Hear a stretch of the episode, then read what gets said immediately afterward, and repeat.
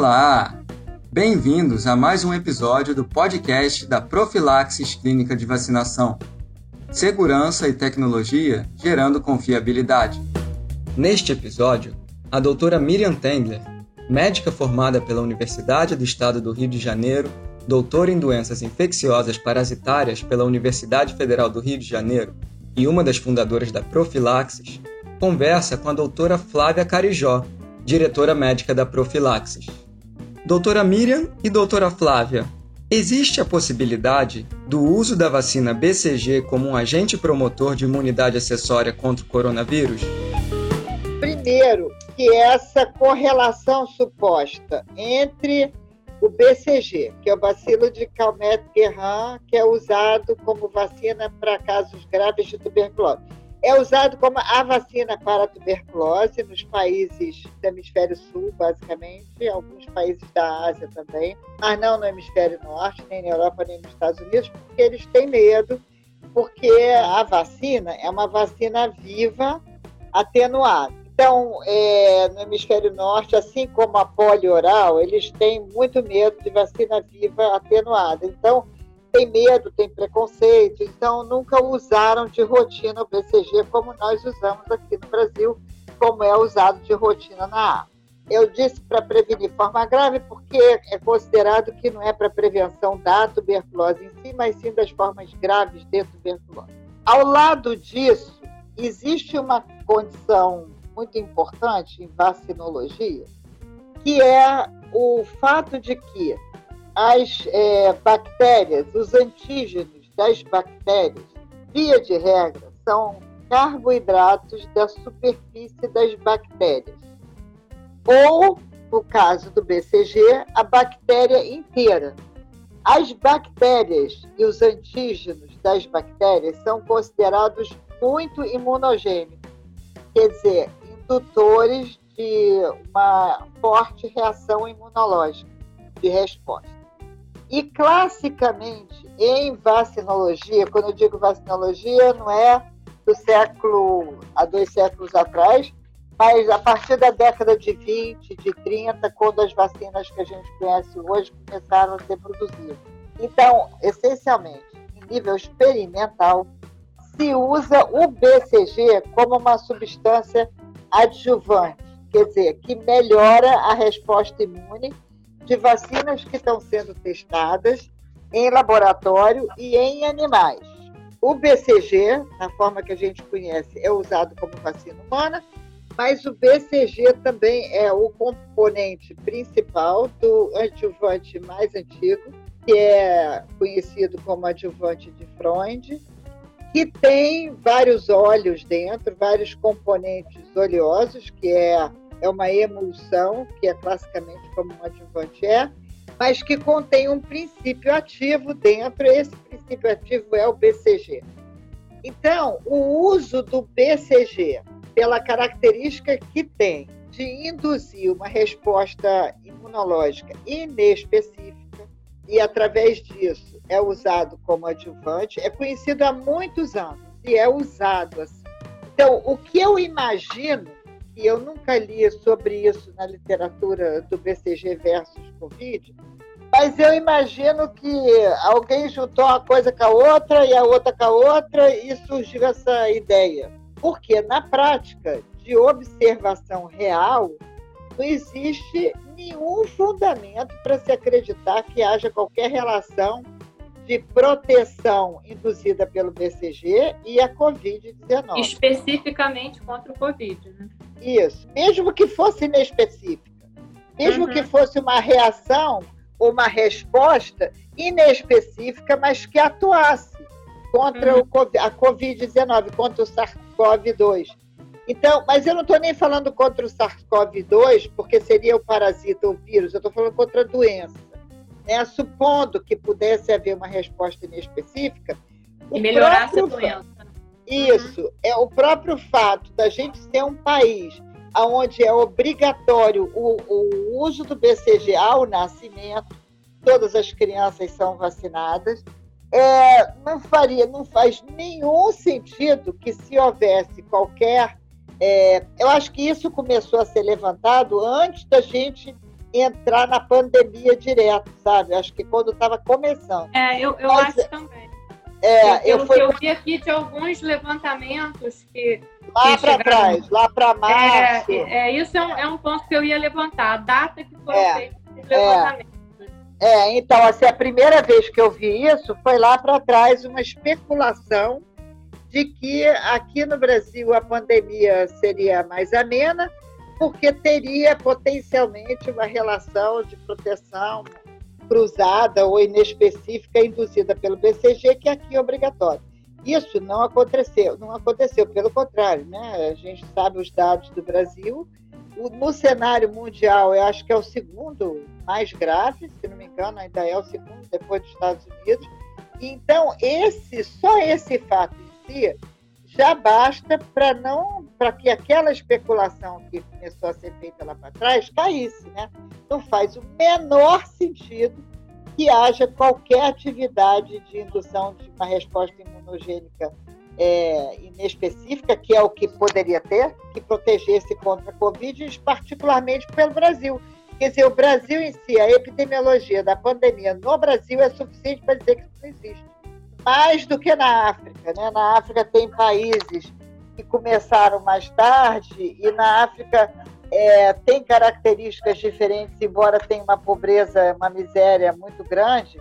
A população, existe uma concentração muito menor, a densidade populacional na, no interior da África é muito menor. Na maioria dos países tem alguns bolsões, assim, tipo comunidades, né? como na África do Sul, o Soweto, mas é muito menos do que aqui no Brasil.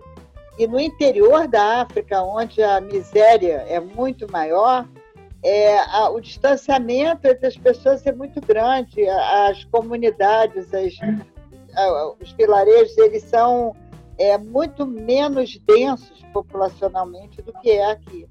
Então, uhum. eu acredito que isso seja um fator que está retardando ou diminuindo o impacto na África. Tanto que onde está tendo maior impacto na África é na África do Sul, que é muito mais parecida com o hemisfério norte do que o resto da África. Né? Então, na uhum. África do Sul, a situação foi mais grave, mas nos outros países da África, é, eu acredito que o espalhamento populacional, a distribuição é, da população por áreas grandes é que deve estar facilitando o controle. Mas, uhum. de qualquer maneira, também está se espalhando e está acontecendo como, como esperaria que fosse, né? entendeu? Quer dizer, do ponto de vista, só para terminar, quando você formula uma hipótese de trabalho, eu acho que primeiro vem a observação, né? Você primeiro tem uma observação ou tem um fato que, que permite a formulação de uma hipótese. Normalmente, na ciência séria, ninguém formula hipótese porque sonhou com uma pedra ou acendeu uma lâmpada na cabeça. Quer dizer, não tem ideias mágicas assim, né? Então, normalmente as hipóteses são formuladas a partir de observações. E nesse caso, eu não consigo imaginar que tipo de observação pode embasar. Isso que eu queria te ouvir, Flávia. Não sei se você ah levantou é. essa literatura? Eu, eu, dei uma lida, assim, dei uma procurada, eu vi alguns levantamentos de grupos diferentes. O que me chamou mais atenção foi um feito nos Estados Unidos. O, os pesquisadores, assim, que lideraram foi esse tal de Luiz Escobar, Álvaro Molina Cruz e Carolina Barilas Murilo. Eu achei o melhor levantamento, achei interessante, mas mesmo nesse, que o título é a proteção da vacina BCG, contra as formas graves né, do coronavírus. Foi feito numa época muito inicial da pandemia, isso que me chamou a atenção, todos esses levantamentos. E a gente sabe que durante a pandemia os países ele, e os continentes eles não foram atingidos todos na mesma época, né? Então o que se imaginava no início não é o que está acontecendo e a gente pode levantar de dado hoje. Então, é, mesmo assim, nesse levantamento que eu achei o melhor, foi feito em abril, terminaram em abril, foi revisado em maio, então são é, dados de março, é. muito iniciais. Eles fizeram até um, um, levantamento interessante, eles identificaram e sugeriram alguma proteção da BCG com diminuição da mortalidade pelo Covid, mas eles deixam claro no levantamento que os testes clínicos eles são necessários para confirmar os padrões que eles é, aferiram e estabelecer causalidade. Eles não estabelecem causalidade. Nessa fase inicial, eles compararam dentro da Europa, porque nessa fase inicial era a Europa que estava acontecendo, né? Começou na é. Ásia, China, mas logo foi para a Europa. E ali que. Então, eles, eles compararam é, basicamente dentro da Alemanha, Alemanha Oriental com Ocidental, que tem uma história de vacinação contra BCG bem distinta, que a Alemanha Oriental vacinou por muito mais tempo, né? com a BCG do, do que o ocidental, e mesmo os países né, do leste europeu com, com Europa Ocidental, e eles verificaram uma diferença de mortalidade, mas eles não estabelecem causalidade. Eles sabem que outros fatores podem ter influenciado nessa diferença de mortalidade. Bom, mas aí fica uma consideração para maiores estudos. E, e, o que eu pude, assim, o que eu eu fiz três considerações que eu achei assim mais pertinentes sobre o que eu li. Primeira foi a época dos levantamentos que você já pontuou, que foram feitos numa época muito assim, inicial da pandemia. E se você uhum. for olhar hoje os dados de número total de casos por um milhão e mortalidade por um milhão, e for comparar alguns países que não fazem a BCG de rotina com o que fazem, primeiro, tem países que têm dados completamente equivalentes. Por exemplo, Estados Unidos, tem 20.370 casos por um milhão. Igualzinho a Brasil, Peru, Chile e Índia, que fazem BCG de rotina. Com uma mortalidade por um milhão exatamente igual, 600. Então, não, não é linear. Se existe alguma relação, não é linear. É, não, outro... já, quer dizer, não poderia haver. Esse dado aí é super importante, não poderia é. haver relação. Pois é, aí, e, e aí eu fui olhar países que não fazem e que também não estão iguais aos Estados Unidos. Tipo, Israel. Israel, ele tem um número de casos por um milhão grande, quase igual aos Estados Unidos. 17 mil hoje. Com uma mortalidade de um quinto dos Estados Unidos. É, então, claro. não tem nada a ver. Aí você vai olhar, por exemplo, outros países que fazem de rotina e também não estão nem um pouco parecidos com o Brasil, Peru, Chile, Índia, do tipo Irlanda, México, a Irlanda na Europa, né? A Irlanda, uhum. ela tem uma mortalidade muito maior comparada com, do que é esperado de países que faz BCG. É lá em cima a mortalidade de Irlanda e México, que fazem BCG de rotina. Então, não, não existe nada linear. Você vai ver, não existe, é. entendeu? Nada linear. Não, linear não, com relação direta, que você quer dizer. É, né? relação direta, não tem. Aí a segunda consideração foi que você também já, que eu fiz aqui, você também já tocou no assunto, é da proteção, né? Conferida é. pela BCG. Que a gente sabe que a proteção contra a tuberculose é só contra as formas graves, principalmente ouvidas pelo recém-nascido, ela não tem boa proteção contra a forma pulmonar que o adulto desenvolve. Então, os países que fazem de rotina já até tentaram no passado instituir reforço, você lembra? E, Lembro, e suprimiram claro. esses reforços porque a gente não tinha proteção no adulto contra a tuberculose. A gente sabe que a BCG ela tem uma, uma proteção cruzada aí contra outras micobactérias, né? Hanseníase e é, já se aventou proteção contra uma outra micobactéria que causa úlcera de burulho. Eu falo de ser muito sincero, eu nem sabia do que era isso, que eu descobri agora. É. O, o, Brasil não tem de forma endêmica essa micobactéria, é. mas ela é presente na Austrália, nos países asiáticos, africanos, enfim. É, mas hoje em dia já sabe que também essa correlação não, não, é, essa proteção cruzada não é muito certa. E a gente sabe que o, o BCG ele induz uma imunidade aí é, também alargada e é usado né, na terapia de câncer de bexiga. Então, são usos da BCG que a gente sabe, mas nada assim específico contra nenhum vírus, nenhum, né? A gente não tem é. isso na história, né, é. né, do BCG. Não, exatamente, não tem. E é não isso tem. que e é isso que remete, por exemplo, ao uso do BCG como um adjuvante, quer dizer, uma uhum. substância que atua e é, e é, proibido no homem, tá? Isso só se usa no laboratório em animais. É o hum. adjuvante mais antigo e ainda é o mais usado. Quando você quer produzir, por exemplo, um antissoro no laboratório, uhum. imuniza com fronde, porque vai dar títulos mais altos de anticorpos.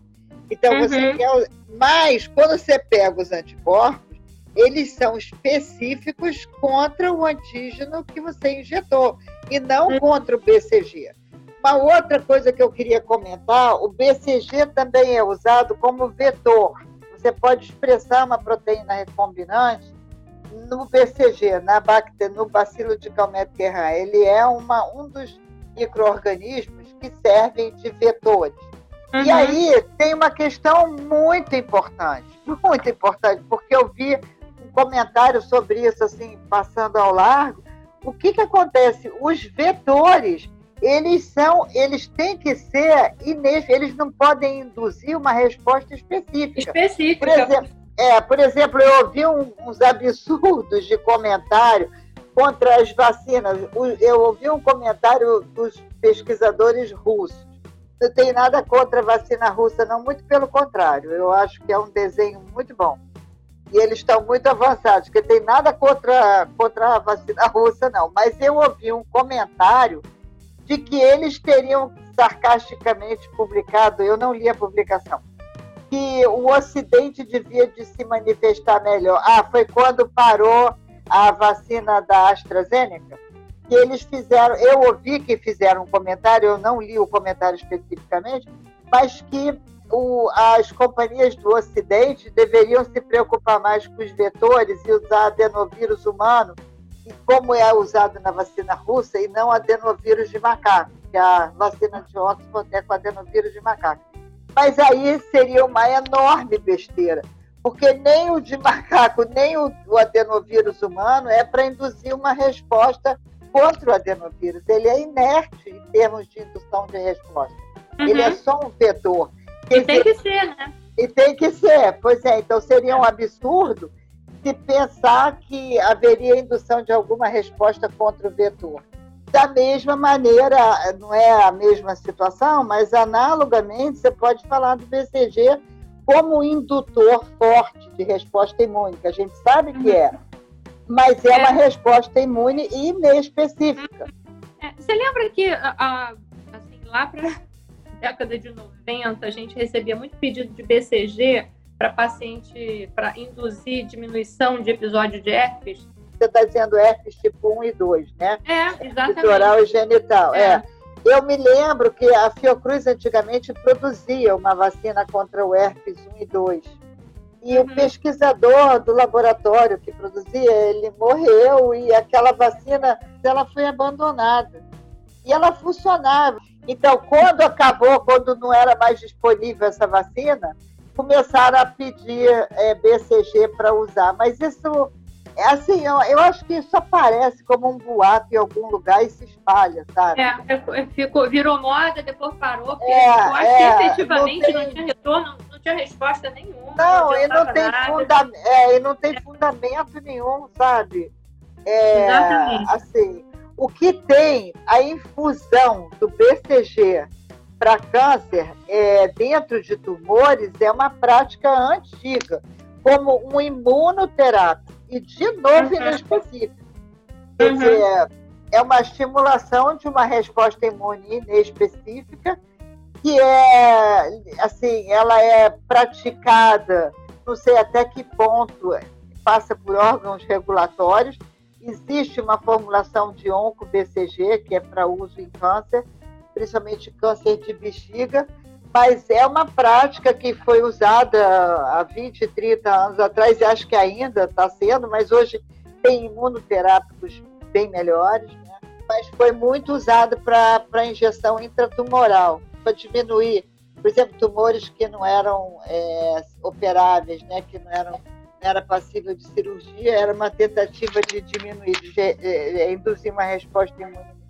Mas eram tudo eram coisas empíricas fundamentadas no mesmo princípio, que é uma estimulação imunológica inespecífica. Isso a gente sabe que tem, né? A gente usa no laboratório. Agora, daí a dizer que tem uma correlação com a Covid, né? É. Muita água embaixo da ponte, entendeu? Tem é. nada que ver.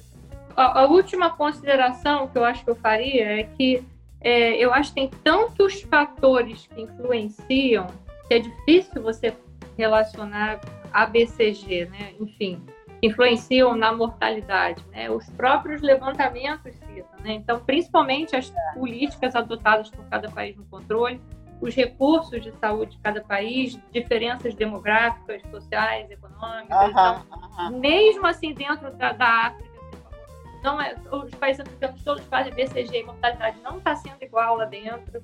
Dê uma é. olhada, né?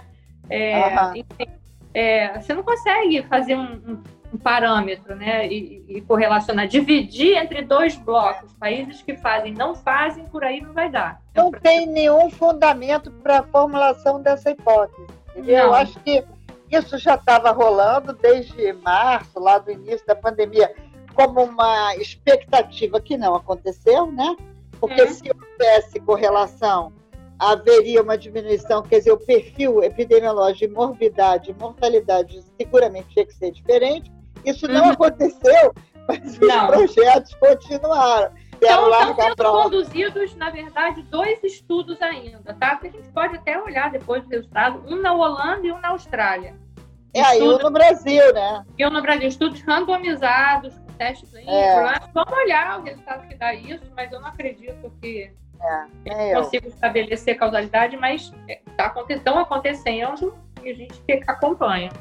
Só uma curiosidade, nos Emirados Árabes, eles fazem BCG de rotina, quando começou a surgir essa, essa notícia, eles vacinaram toda a área médica. É, eu li, eu li, eu li, é. eu li. É, mas isso tem um problema, né, Flávia? Primeiro, tem dois problemas, eu acho. Um, logístico, por exemplo, o Brasil está passando há alguns anos por um shortage, uma, uhum. é, uma, um desabastecimento no suprimento de BCG. Isso é, é. uma coisa muito séria, muito séria. Eu acho que há três anos, tá? Todos os é. anos a gente tem falta é. de BCG no mercado se tem é, BCG, é, por exemplo, para a Rússia vacinar toda a área médica, e se tem BCG no mercado global é, nesse nível de suficiência, é, eu acho que a própria OMS deveria é, organizar uma distribuição mais é, equitativa, equitativa. Entre, uhum. os países, porque os países que têm isso, o BCG no calendário tiveram, tiveram ainda estão tendo um prejuízo enorme de não ter Exatamente. acesso ao. E deveriam ter prioridade, né? É, claro, claro, claro. E não, e não essas, essas, essas ações aí sem comprovação. Há outro é. caso, o outro aspecto que eu também acho igualmente sério é o uso de BCG em adultos, que a gente sabe que é problemático, que podem haver reações é, maiores do que em uhum. criança e que não é destituído de risco, de reações colaterais mais graves. Eu acho que é, também... E precisam ser até tratadas às vezes. É, pois é. Muito obrigado, doutora Miriam. Muito obrigado, doutora Flávia. Obrigado por ouvir mais um episódio do podcast da Profilaxis Clínica de Vacinação. Segurança e tecnologia gerando confiabilidade.